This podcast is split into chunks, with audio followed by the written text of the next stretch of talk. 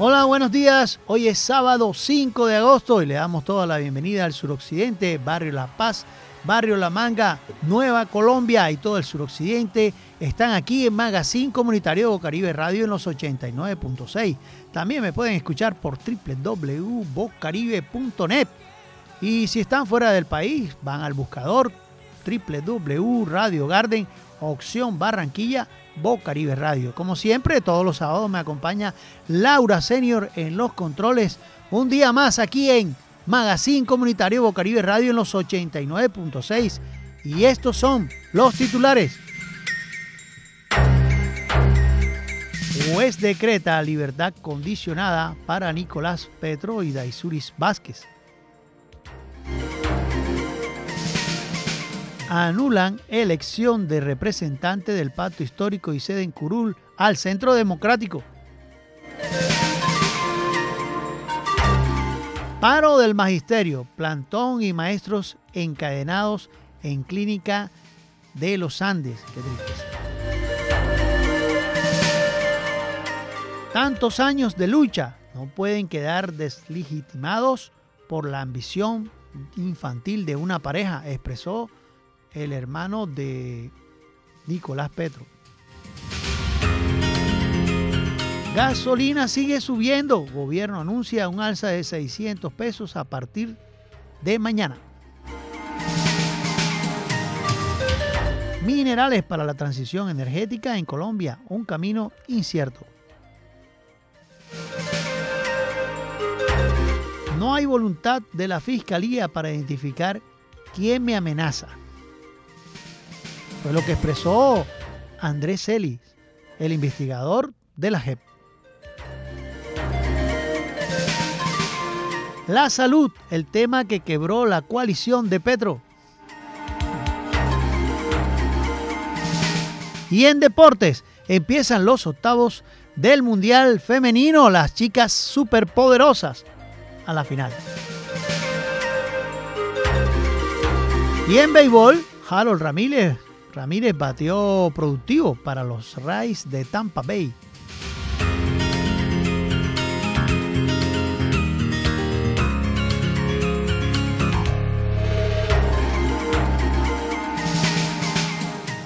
Juez decreta libertad condicionada para Nicolás Petro y Daisuris Vázquez.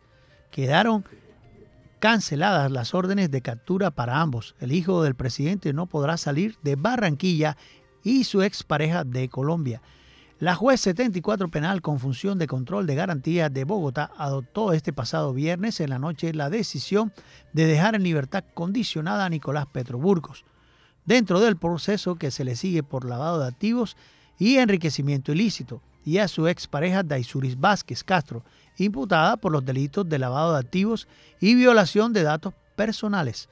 Sin embargo, sin embargo la medida quedó condicionada para ambos que siguen vinculados al proceso. Petroburgos no podrá salir de Barranquilla donde fue capturado, por lo que solo lo hará previo permiso de autoridades y tampoco podrá participar en reuniones políticas. Le queda terminantemente prohibido interactuar con algunas de las personas que le entregaron el dinero o los dineros ilegales. El caso de Daisuris Vázquez, el fiscal Mario Burgos había pedido medidas de aseguramiento no privativa de la libertad. La expareja del hijo del, del presidente tendrá que asistir a las diligencias judiciales siguientes dentro del mismo proceso. Tampoco podrá salir del país ni participar en reuniones políticas.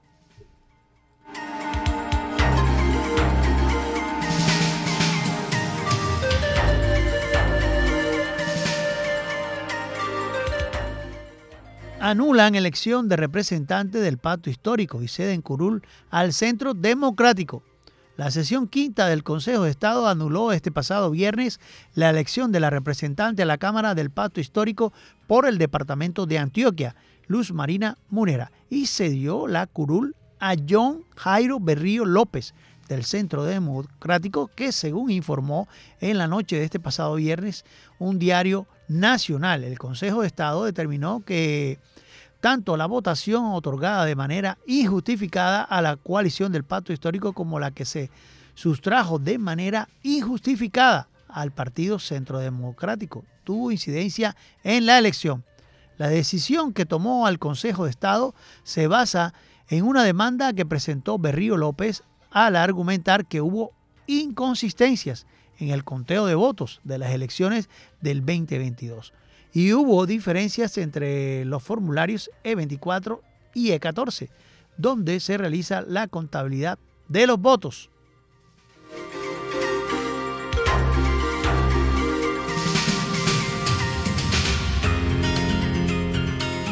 Paro del magisterio, paro del magisterio, plantón y maestros encadenados en la sede de los Andes y en la clínica, encadenados en la clínica del norte de los Andes y en la de los Andes.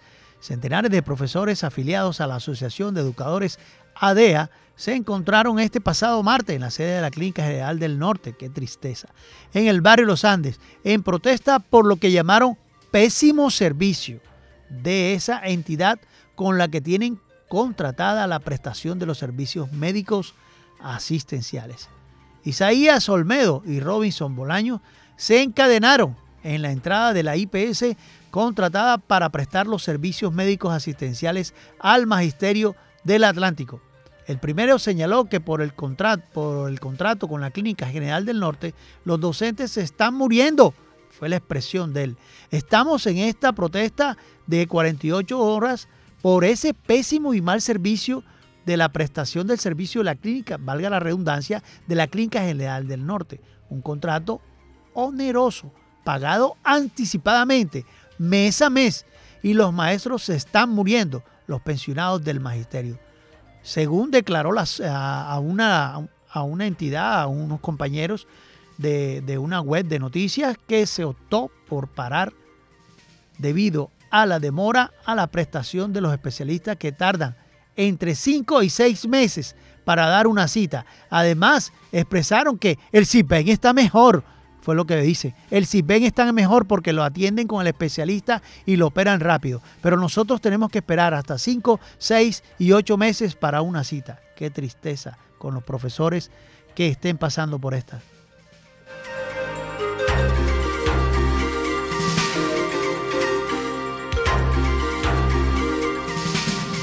Tantos años de lucha no pueden quedar deslegitimados por la ambición infantil de una pareja, expresó Andrés Petro. Andrés Petro, el hijo del presidente Gustavo Petro y María Luz y Mariluz Herrán Cárdenas, se pronunciaron este pasado viernes sobre la situación de su hermano Nicolás. Ella expresó, él expresó a mi hermano que tenga la fuerza para afrontar las consecuencias de sus actos y que logre salir del hoyo en el que se encuentra. Ojalá más sentado y más sabio y sin resentimiento alguno, pues ante lo que hizo, él es el único responsable, expresó su hermano. A su papá le dijo que confía en que tiene las capacidades y la inteligencia necesaria para dirigir el barco en esta tormenta. Tengo la certeza de su transparencia, pues más allá de todos, todo interés particular, su objetivo siempre ha sido el bienestar del país, indicó Andrés. A pesar del choque de diferencias de diversas emociones que le genera esta situación, Andrés le dijo a su papá y a su hermano que los ama y los espera sentarse y hablar, como siempre lo hacía. También le dedicó un mensaje a Colombia en este momento de conmoción y turbulencia. Tantos años de lucha y de sacrificio no pueden quedar, deslegitimados por la ambición infantil de una pareja. De todos depende en que el país no retroceda, pues el cambio no es, no es tal vez, no es ahora, tal vez, pasen décadas hasta que sea, pero finalizó el hijo del presidente, mucha fuerza y buena mar.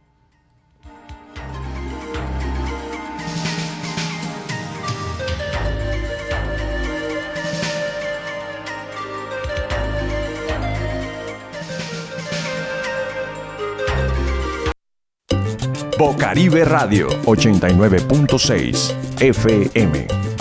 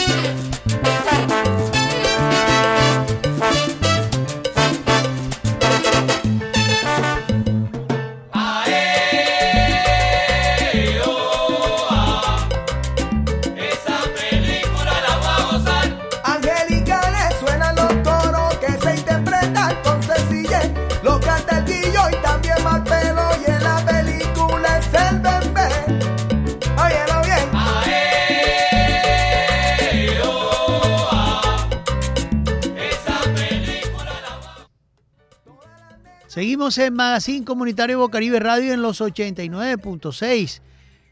Pues decirles que buen tiempo en Barranquilla, soleado, y hay una noticia que, que bueno, es para el bolsillo y es la economía y es lo que está pasando. La gasolina sigue subiendo. El gobierno anuncia un alza de 600 pesos a partir de mañana. El precio promedio por galón será 13.564 el diésel, se mantiene sin cambios el gobierno del presidente Pedro anunció que a partir de este sábado, de este sábado, el volver a la gasolina corriente motor tendrá un reajuste de 600 pesos por galón en todo el país a partir de hoy. Como ha venido sucediendo en los últimos meses, el precio promedio de venta al público será exactamente de la gasolina en el país quedó en un promedio de 13.564 por galón. Así las cosas, el gobierno completa 11 aumentos consecutivos en el precio de la gasolina corriente. El Ministerio de Hacienda ha reiterado que la tarifa de este combustible alcanzará los 16 mil pesos por galón hacia noviembre de este año, como parte de la estrategia de la entidad para ir reduciendo progresivamente el déficit que tiene hoy la gasolina en Colombia respecto al precio internacional. El alza en el precio de la gasolina se viene presentando desde octubre del 2022, cuando se puso en marcha la política de disminuir el valor del subsidio a la gasolina con el fin de reducir el déficit del Fondo de Estabilización de Precios del Combustible con el más reciente ajuste, el precio de la gasolina a nivel nacional ha aumentado más de 4 mil pesos por galón, a lo que va corrido eh, de este gobierno. Estas medidas, según el gobierno, pretenden disminuir el, significado, el significativo impacto fiscal con, con el gobierno nacional por la dinámica de los precios internacionales, de los precios bueno, de ya de los refinados, los cuales frente a los precios locales presentan una brecha significativa. Cabe recordar que el déficit correspondió a 36.7 billones y se estima que en 2023 sea de 17.8 billones, del cual el 77% correspondría al ACPM,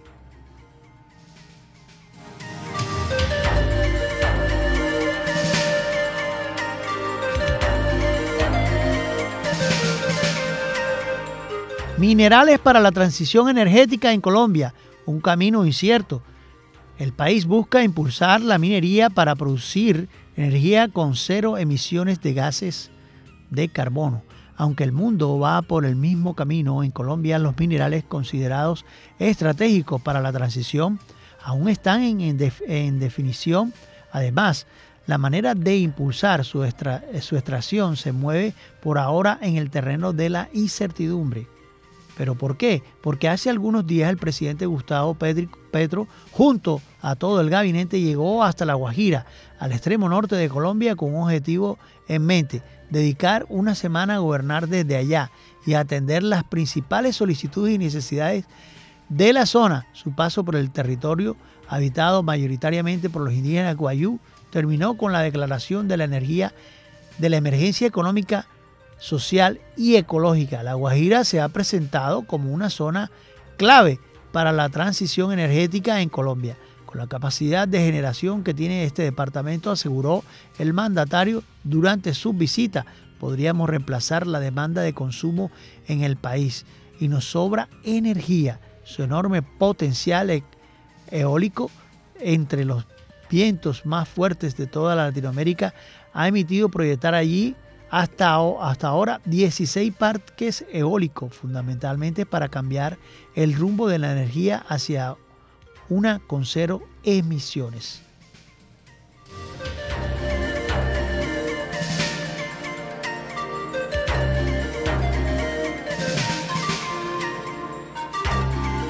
Hay una noticia que la fiscalía tiene, tiene pues que resolver. Sí, tiene que resolver. ¿Por qué? Porque no hay voluntad de la fiscalía para identificar quiénes me amenazan, como en muchos casos donde personas que han sido amenazadas y la fiscalía, bien gracias, no responde porque esa es la realidad, no solamente con Andrés Celis, El exfuncionario de la Comisión de la Verdad que entrevistó a alias Otoniel revela detalles de las investigaciones por las amenazas que lo obligaron a abandonar el país. Los mensajes intimidatorios no cesan y ahora incluyen a su familia. La fiscalía no ha presentado avances en las indagaciones. ¿Cuándo comenzaron las amenazas? Fue la pregunta que un diario nacional le hizo a Celis. La primera amenaza y la más directa hasta ahora la identifiqué cuando entraron a mi apartamento después de la entrevista con Otoniel y se robaron las grabadoras con copias de audio. Eso sucedió en la madrugada del sábado 19 de febrero del 2022. Ya llevábamos varias sesiones con Úsuga y teníamos otras programadas, pero tuvimos que parar luego del robo. ¿Cuáles fueron las tensiones con el dispositivo de seguridad que eh, custodiaba a Otoniel? Todo el proceso de escucha con él estuvo muy interrumpido con Otoniel. En una de las sesiones, la DIGIN nos sacó del recinto y después la Fiscalía emitió un comunicado, argumentando razones de seguridad nacional, porque supuestamente había un plan de fuga que se quería ejecutar junto a ese mismo día. A la siguiente sesión no nos dejaron entrar grabadoras ni esferos y tuvimos que explicar que necesitábamos tener registro de esas declaraciones. Finalmente pudimos entrar las grabadoras, pero la policía insistía en que otras personas estuvieran presentes en la diligencia. Nosotros nos opusimos y la comisión y la JEP exigieron garantías para que pudieran hablar tranquilamente. Justo de, eh, después de eso entraron a mi apartamento, de donde salió la tesis de que a su apartamento entró un habitante de calle que vio la oportunidad. Cuando llegó la policía me preguntaron al, si había tocado algo. Yo les dije que solo abrí la ventana y me respondieron que ya había alterado la escena de los hechos y no podían hacer levantamiento de huellas. Luego llegó el CTI que hizo una inspección muy rápida y concluyó que el responsable fue un habitante de calle por cómo quedó la cocina. Yo pedí que registrara en el acta que me parecía una conclusión muy apresurada y luego me comuniqué con el padre Francisco Rose, quien llamó a la vicefiscal Marta Macera. Ella ordenó que el mismo equipo del CTI volviera a la escena cuando ya había ido, ya se había ido e hiciera un levantamiento bien hecho. ¿Por qué cree usted? Fue la pregunta que le hicieron el medio local. ¿Por qué cree que fue una conclusión apresurada? Poco después llegó Alberto Acevedo, director nacional del CTI, y él me recomendó que revisara la biblioteca para ver si faltaba algo. Ahí me di cuenta de que el supuesto habitante de calle se llevó varios libros relacionados con el conflicto armado. Se lo comenté al director Acevedo y le dije que por eso no creía en la tesis de la fiscalía. Sin embargo, en una reunión que tuvimos el 2 de abril, de abril, un delegado de esa entidad mantuvo esa hipótesis y dijo que tenía el retrato hablado del habitante de calle y videos de cámaras de seguridad. Esos, en esos videos se ve como la persona que sale de mi apartamento se sube un taxi que lo estaba esperando. Después de denunciar todo esto en medios de comunicación, empecé a recibir amenazas por teléfono. Pero ¿cuántas denuncias ha presentado por estos hechos? Le pregunta el medio nacional.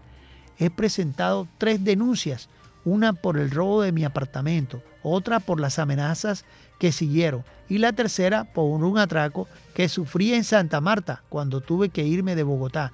En ese atraco me quitaron dos celulares, uno de esos era propiedad de la, de la Comisión de la, de la Verdad. Sin embargo, la Fiscalía le dio tratamiento de delincuencia común lo último que supe sobre las investigaciones fue que la archivaron poco después de haber presentado la denuncia.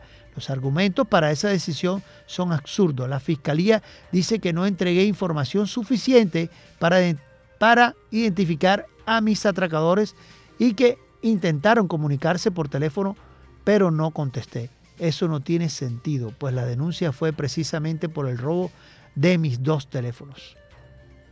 ¿Por qué se cree que siguen las amenazas o lo siguen amenazando? Bueno, él expresa que las dos veces que he hablado con la persona que me amenaza me han dicho que lo contrataron para asesinarme y me, y me pide más dinero para evitarlo.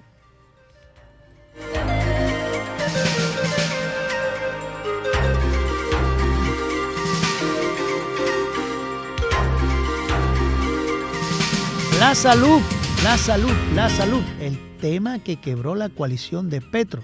La gestión de la reforma a la salud le cobró al presidente su primera crisis ministerial y el fin de su coalición política. Entre tanto, las vacunas contra la viruela del mono no han llegado, tampoco lo han hecho las, las bivalentes del COVID-19 entre sus logros. El ministerio puede decir qué reglamento, qué reglamento la, tiene, o sea, qué reglamento la, de, la, de la, interrupción voluntaria del embarazo y ve y el apoyo a la aprobación del fortalecimiento del Instituto Nacional de Cancerología.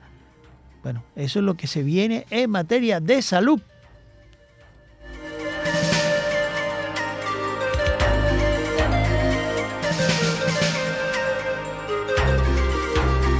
Y en deportes, y en deportes empiezan los octavos de, del Mundial Femenino. Las chicas superpoderosas sacando la cara por el fútbol. Este sábado en la madrugada para Colombia, España contra Suiza, en la madrugada para Colombia, Colombia, bueno, España contra Suiza, Sudáfrica ante Países Bajos. Abre la segunda ronda de la Copa del Mundo. Empieza el verdadero mundial, la fase final de la Copa del Mundo Femenina 2023, Australia, Nueva Zelanda.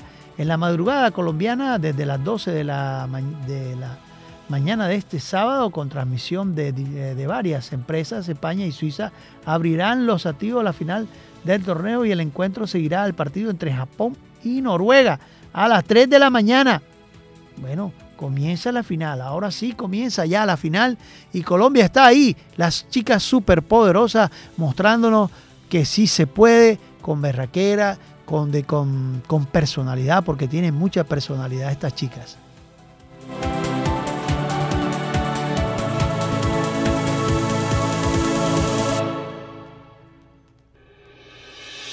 Y en béisbol, y en béisbol, Harold Ramírez elevó su promedio de bateo a 290. Bateó un bateo productivo para los Tampa Bay. El colombiano Harold Ramírez conectó tres imparables en cinco turnos. Excelente. Anotó dos carreras y empujó una de las blanqueadas por 8 por 0 de los, de los Rice Tampa Bay a los Tigres de Detroit. Este viernes, eh, ayer eso fue. De esta manera, el cartagenero elevó a un 2.90 su promedio ofensivo. Entre tanto, el jardinero dominicano José Siri conectó un jorrón y remolcó tres carreras. Siri empató en el liderato del equipo en jorrones con el mexicano Isaac Paredes, ambos con 21 batazos de, de cuatro esquinas en la temporada. Ramírez dio sencillo en el segundo, anotó después por el jorrón de Siri. En el sexto volvió a dar sencillo y anotó la sexta carrera de su equipo al ser remolcado por por un inatrapable de Christian Betancourt y en el octavo produjo la octava, la octava con un sencillo que trajo al plato a Paredes. Por los Reyes, Snack Lyric 2-2 ganó su segunda salida consecutiva tras permitir tres hits y una base por bola en la sexta entrada, en seis entradas. Eso es lo que respeta al béisbol.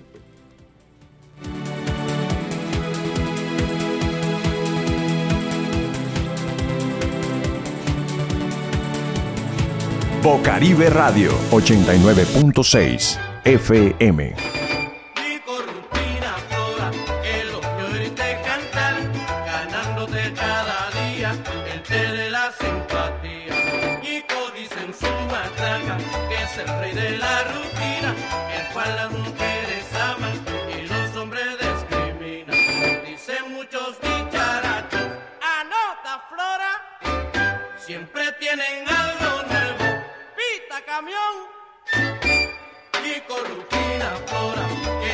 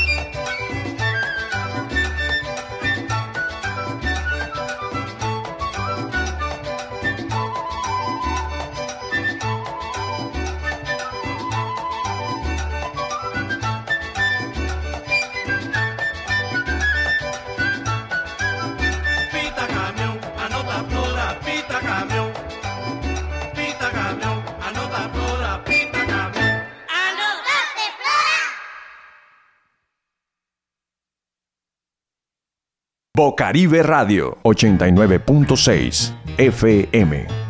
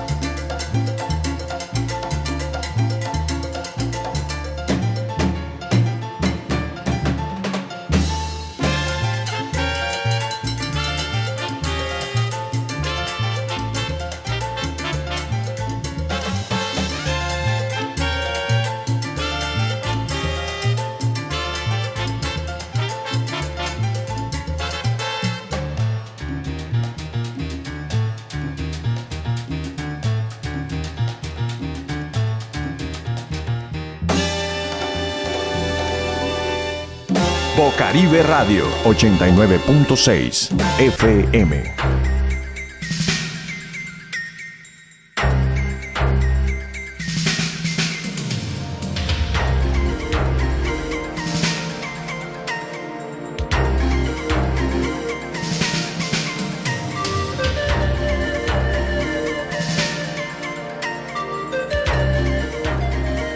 Seguimos en Magazine Comunitario Bocaribe Radio en los 89.6. Estamos en vivo en Facebook.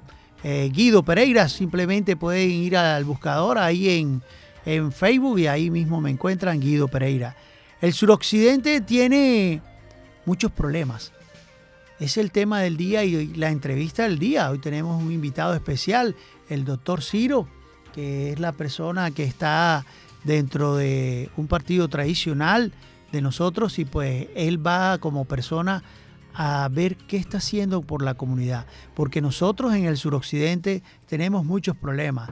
Tenemos problemas de inseguridad, tenemos problemas de vías de acceso, tenemos problemas de falta de oportunidades. Las personas en el suroccidente, los jóvenes afro, llámese Barrio Surdí, La Manga, Nueva Colombia, Los Olivos, aquí en el suroccidente, La Paz, estos jóvenes de pronto pueden acceder a una beca y ciertas cosas, pero también tienen ciertos, ciertos problemas de ese tipo. Y pues eso sería ya con, el edil, que es el que viene manejando ese tema. Y pues el saludo especial para Ciro. Ciro, su apellido es, discúlpame. Mi apellido es Ciro Díaz. Ciro Díaz, Ciro Díaz es un joven entre 25 y 35 años, ¿no? Entre 25 y 35 Qué bien, la gente joven es la, es la oportunidad para que hagan un cambio, pero no de llenarse el bolsillo cuando llegan a esos puestos, ¿verdad? Sino de darle oportunidad a los jóvenes de buscar vías de acceso, de acceso mejores, de mejorar la seguridad y ante todo dar oportunidades. Porque te puedo decir, con mi experiencia en mi vida, 50 años y solamente tuve una sola oportunidad en la vida, que fue la Policía Nacional. Sí, sí. Entonces, si te das cuenta, o sea, la juventud debe tener no una, cinco oportunidades, diez oportunidades. Esa es la idea. Ciro, gracias por aceptar la invitación de Magazine Comunitario, pero ¿qué viene haciendo Ciro Díaz por la comunidad del suroccidente? Bueno, Ciro Díaz es un muchacho carrizaleño eh, que se ha venido mostrando en, en, la vida a través de su trabajo. Ciro empezó siendo su trabajo más, de pronto más hermoso que tuvo en su momento fue ser empacador de yuca, luego ser mototaxi, luego ser taxista, luego fue conductor, luego se convirtió en un edil, luego fue nuevamente elegido como edil y bueno, y seguimos en el proceso, nosotros como candidatos. Eh, nosotros hemos hecho con la comunidad en la localidad metropolitana, hemos hecho un trabajo muy hermoso en mejoramientos de vivienda, mejoramientos eléctricos, hemos estado al frente de pavimentaciones de vías, hemos estado al frente de la seguridad. Nosotros en algún momento pasamos una solicitud a la alcaldía de Barranquilla por el tema de la inseguridad de que sacaran al ejército de allá del batallón y que se hiciera un tipo de patrullaje en estos sectores, en Carrizal, en el bosque, eh, en la sierrita, sectores donde se estaba implementando el tema de la inseguridad, estaba incrementando. De esa manera nosotros logramos pues bajarle un poquito a la inseguridad en aquel momento. Hoy eh, vemos que, bueno, la inseguridad ha avanzado bastante. Nos hemos colocado en lo que tenemos como herramienta hoy. Hemos colocado, nos hemos colocado a crear frentes de seguridad. Y ojo, no todo el mundo hoy en Barranquilla quiere crear un frente de seguridad. Porque anda con muchas, con muchas, con muchos temores. Pues en lo que hoy está posible hemos creado frentes de seguridad, no solo frentes de seguridad con un botón de pánico o con una alarma, hemos creado frentes de seguridad que tienen cámaras de seguridad. Y le informamos a la población por medio de unos afiches que colocamos en los postes que este sector está siendo grabado y está bajo la, la, conducción de cámaras de seguridad. Eso lo viene haciendo aquí en este sector de los olivos, porque te comento que hay algunas cámaras que no están sirviendo. De pronto lo han hecho en otros sectores. Eso lo estamos haciendo en toda Barranquilla. De hecho, vamos a instalar unas en la playa, vamos a instalar unas acá en Los Olivos 2, vamos a estar también en el pueblito, acá en La Paz también vamos a implementarlo. Eh, en Carrizal tenemos uno muy nutrido, cerca a donde está mi residencia, tenemos uno con casi 12 calles, 12 calles con, cámaras. Y eso le, le, cuento que de pronto ha tenido un efecto. Sí. Sí, ha tenido un efecto. Bueno, eh, Ciro Díaz es un chico bien humilde. Me gusta su humildad porque es importante cuando llegara aquí, pues en este momento, tener humildad y poder decir qué fuimos y qué estamos haciendo, ¿cierto? Cuando llegamos al suroccidente, por ejemplo, yo tengo moto, para mí es fácil, pero a pesar de que tengo moto, que se lo he preguntado también al Edil, que está aquí en el barrio Las Gardenias, y, y yo le digo que es muy difícil llegar aquí a Los Olivos, se forma un trancón entre la 38 y el espacio que abrieron. Bueno, se ha abierto un espacio, pero todavía tenemos problemas de las vías de acceso. Y si vengo por Villate, peor. Me demoro una hora para bajar aquí a Los Olivos, a La Paz. ¿Qué tiene pensado Ciro Díaz? Vieron que va con, con, con su, digamos, con su, con su amigo de fórmula, el señor Richard Fernández, ¿no? No, Camilo Torres Camilo, en mi Camilo sí. Ah, va y va con el edil del suroccidente, que es el amigo William Conde. William Conde. Que viene haciendo un trabajo excelente por la comunidad. ¿Qué va a hacer Ciro Díaz cuando llegue al consejo y presentar un proyecto? Oiga, por favor, aquí no hay vías de acceso para llegar a La Paz. Villate, necesitamos un puente urgente. Necesitamos mejorar la vía, ampliarla más hasta llegar, si es caso, hasta Galapa. Sí, nosotros acá como, como candidato, pues nosotros principalmente lo que estamos buscando hoy es ser lo que no hemos logrado de pronto en otra, o sea, nosotros depositamos a menudo la confianza en unas personas. Hoy no hemos logrado el objetivo, que es tener un vocero dentro del Consejo de Barranquilla, dentro de la Asamblea. Yo creo que sería la primera vez donde vayamos a tener un vocero. ¿Qué pasa? Yo ayer precisamente hablando con mi mujer le decía, ¿para qué conoces tú el problema si no le vas a dar solución? Correcto. Y nosotros tenemos hoy a un mundo de candidatos allá afuera buscando los problemas que tiene Barranquilla, pero una vez se eligen, no están buscando la solución. Entonces hoy nosotros, eh, ¿qué tenemos como plan? Ser un representante de la comunidad y ser un representante de las clases populares. Yo soy una persona que vengo de Carrizal, conozco la necesidad, me gusta estar dentro de la gente que lo necesita, buscándole soluciones. Y yo creo que mañana cuando lleguemos al Consejo de Barranquilla, por primera vez, vamos a tener a una persona que va a estar hablando de la paz, que va a estar hablando de estos problemas de las vías, que va a estar hablando del romboy que se necesita, que va a estar hablando del semáforo, que va a estar hablando de un tema de tránsito, que va a estar hablando de todas las problemáticas que tenemos nosotros en estos sectores. Correcto. Porque desafortunadamente hemos elegido a personas que no se interesan en esa parte, que no tienen ni, ni, la, ni el propósito de llegar a solucionar eso. Entonces sí, de pronto, pero ajá, nosotros como me dice mi mamá, no lloremos sobre la leche derramada, toca echar hacia adelante. Y yo creo que ya hoy es momento, William, de hacer, como es el lema mío, una renovación. Correcto. Ya hoy el pueblo ha despertado, ya hoy la gente tiene un poco más de conciencia, ya hoy eh, no pueden con lo que con lo que las herramientas que ellos tienen no, son, no serán suficientes porque ya hoy nosotros hemos despertado nuestro barrio. Yo que vivo en Carrizal y me doy cuenta de que necesitamos un parque, lo soñamos desde hace 30 años. Y nos damos cuenta que en Barranquilla se hacen renovaciones de parque en el norte todos los meses. Así es. Y parques que no hacen falta. Parques que están... Yo fui a, a la Baguette en estos días a una reunión que me invitaron allá un candidato edil al frente, diagonal, tiene un parque. Me dice, si quiere vamos a este parque, o si no vamos al de la electrificadora, si no vamos al del contra y si no vamos al de la otra cuadra. Tiene seis parques ahí a la redonda. Sí. y nosotros acá nos peleamos como jóvenes para que nos presten una cancha. En el único parque que tenemos cerca a nuestros sectores. Entonces yo creo que eso no, no, no debería de ser así. Mañana vamos a tener un amigo allá en el Consejo de Barranquilla. Si Dios lo permite, que va a estar diciendo, hey, sí, vamos a hacer esa renovación, pero después que se le cumpla a La Paz, después que se le cumpla a los olivos, después que se le cumpla al pueblito, después que se le cumpla esto, hacemos esa renovación. Y sí vamos a seguir invirtiendo en Barranquilla. Vamos a votar por el sí cuando estemos allá dentro del Consejo porque se siga avanzando en Barranquilla. Pero yo quiero también que se avance en el sur de Barranquilla, no solo en el norte de Barranquilla. Así es, así es. Y yo eh, sé que eso es posible. Claro que sí, claro que sí. Pues la idea es esa, que es la gente joven, las ideas nuevas y que hay que perseverar dentro del trabajo, ¿no?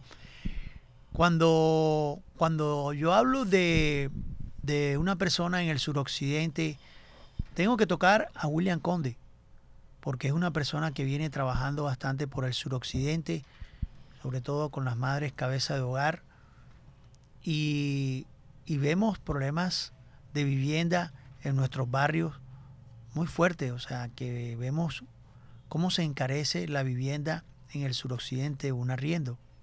Sería preguntarle a estos dirigentes que han tenido la oportunidad por mucho tiempo de estar sentado en un consejo. No voy a citar nombres porque no me interesa citar nombres, pero sí sería bueno preguntarles, ojalá vinieran acá, y aquellos que han repetido tres, cuatro, cinco veces en un consejo, y decirles por qué no han aprobado un POP, plan de ordenamiento territorial, que pueda beneficiar a nosotros, las personas de estrato 1-2. Pero la pregunta es para ese deal, para ese deal que viene trabajando, que es el señor William Conde, que ya ha tenido la oportunidad y él conoce bien el tema de hace muchos años. Buenos días, señor William, para todo el suroccidente. William Conde, el edil del suroccidente. Gracias, Guido, por tus palabras y por este espacio que nos brindas aquí. Y mandarle de aquí un saludo a toda la localidad suroccidente de Barranquilla, principalmente a mi barrio Las Malvinas, donde vengo y donde venimos gestionando para nuestras comunidades. Bueno, esa pregunta que tú haces es muy interesante, Guido, porque es nuestro emblema y ha sido nuestra gestión de impulsar mejoramientos de vivienda para nuestra gente, para nuestra localidad y ahora con la mano de Ciro Díaz y en nuestra asamblea, el doctor Camilo, lo vamos a hacer con mayor esfuerzo. Este problema de vivienda es un problema, digamos que verdaderamente este, ve uno el flagelo en nuestras comunidades. Y estamos hoy con el nuevo programa de, este nuevo programa de gobierno Mi Buena Casa Ya, que ahora la ampliaron a 22 millones de a 22 millones de pesos de subsidio. Esperemos que toda la localidad mía suroccidente y con la mano de mi la mano de, de mi concejal Ciro Díaz lo vamos a implementar en toda Barranquilla. Son 400 mil viviendas que se aprobaron a nivel nacional a través del Ministerio de Vivienda y esperemos que nosotros accedamos a esas 400 mil viviendas, accedamos una buena parte para nuestras localidades, para que nuestras localidades, nuestros barrios, nuestras gente más humilde accedan a estos programas de vivienda, que es muy interesante para ellos porque eso cambia el entorno social. Cuando una persona le mejoran su vivienda, cambia su entorno social. Y eso es lo que queremos verdaderamente, porque lo hemos hecho y hemos visto el impacto social que esto genera dentro de las comunidades cuando se le mejora esto. Así es, amigo, amigo William Conde. El suroccidente lo aprecia y dentro de su trabajo es valorado por aquí, por los medios de comunicación, ha pasado varias veces con problemática social fuerte. Dentro de esa problemática vemos la falta de oportunidades, pero es William Conde la persona que viene trabajando, que de pronto le puede dar la experiencia a Ciro y pues le puede decir qué hay para ese joven y qué pues en primera instancia el señor William, la pregunta es esa falta de oportunidades, porque llega la beca, ¿cierto? Llega la beca, se ganó la beca, ¿cierto? Hizo un buen promedio en el IFE, se ganó la beca, pero esa persona no tiene dinero para ir para ir a una universidad. ¿Qué le dice William Conde, Edil, a esos muchachos que se ganaron la beca, pero no tiene para un pasaje para ir a la Universidad del Norte, a la Universidad Autónoma o a cualquier otra universidad en Barranquilla. O sea, o es el transporte o es la comida, ¿verdad? Que a veces esos muchachos no almuerzan, pero hacen tantos sacrificios para llegar a una universidad. Bueno, Guido, mira, eso es una de las propuestas que queremos, digamos, este, gestionar a través de aquí de Ciro y de el candidato nuestro a la asamblea y de este, este humilde servidor que les habla William Conde, que el que llega a la alcaldía de Barranquilla, Sí. el que llega a la alcaldía de Barranquilla, es un compromiso que debe tener con estos estudiantes, porque me he encontrado con estudiantes que han sacado 300 o 310 en las pruebas del IFE Qué bien. Y ya se les ha hecho imposible entrar a una universidad y eso lo entristece uno en verdad. Así es. Hoy tenemos un gobierno que está a puertas abiertas a mejorar esto, pero nos toca ahora a nosotros en los territorios de, de, de, de ser, de velar por estos intereses de estos jóvenes, para que nuestros jóvenes no se queden en la casa, no tengan obstáculos para entrar a un SENA. Óigase bien, hoy me agrada cuando me encontré con, con un joven y, y ese joven me abrazó porque ya se le ha hecho su sueño realidad. El pelado eh, terminó, estudió en el SENA, le abrimos esos espacios ahí, se graduó como, como, como bilingüe en el SENA y hoy está trabajando en una empresa. Eso nos alegra mucho. Entonces, ¿por qué esos jóvenes no tener esas oportunidades? Estamos gestionando porque hay un, hay un programa muy esencial que tiene la vicepresidenta, que es Jóvenes de Paz. Lo queremos implementar en Barranquilla. Y estamos atrás de eso, Guido, para que aquí eso llegue a nuestras comunidades. Entonces, lo que el llamado que le estamos haciendo hoy es, quien llega a la alcaldía de Barranquilla, que los megacolegios se conviertan en unas universidades para que esos jóvenes no tengan que transportarse, sino que ahí mismo ellos tengan sus espacios, ahí cerca, ahí. Eso es- debe ser una de las gestiones que tiene que ser nuestro, nuestro amigo aquí, Ciro Díaz, en el Consejo de Barranquilla, al alcalde quien llega a tomar este cargo importante para que le abra estos espacios a estos jóvenes. Así es, así es, William. Excelentes palabras, excelente idea, porque es evitar que ese joven vaya y, se endeude con, con personas que de pronto, bueno, también están luchando, porque es un problema social. Es un problema social. Pero ¿cómo le damos, cómo le damos solución a un problema social de los paguediarios? Es la pregunta para, para de pronto Ciro, no sé, o de pronto el señor William, que tiene más experiencia. ¿Qué le proponemos a estos jóvenes? Porque son unos jóvenes luchadores también. Ellos tienen que buscar su dinero y entonces buscan el gota a gota o el diario que es, ante la ley, no es legal, ¿cierto? Pero en el eje cafetero se implementó las cooperativas. No sé cómo sería aquí para buscarle solución a este, a este problema Bueno, social. yo, este, y Ciro complementa. Bueno, te digo algo, eh, no me quiero adelantar porque es algo que está en proceso, pero sí, sí tengo ya la certeza que se va a abrir un programa muy esencial para eso, para acabar el gota a gota, que llamamos nosotros acá el pagadiario. El gobierno nacional, a través del Banco de Bancolde, va a abrir unas oportunidades para los pequeños y medianos comerciantes. La mayoría de nosotros estamos reportados en data crédito, para nada es un hecho, todo, casi el todo. 90%, Así para no decir el 100%. Así es. Entonces es muy difícil que nosotros podamos acceder a un crédito formal a algún banco, a alguna entidad financiera. Entonces el gobierno, ¿qué ha hecho?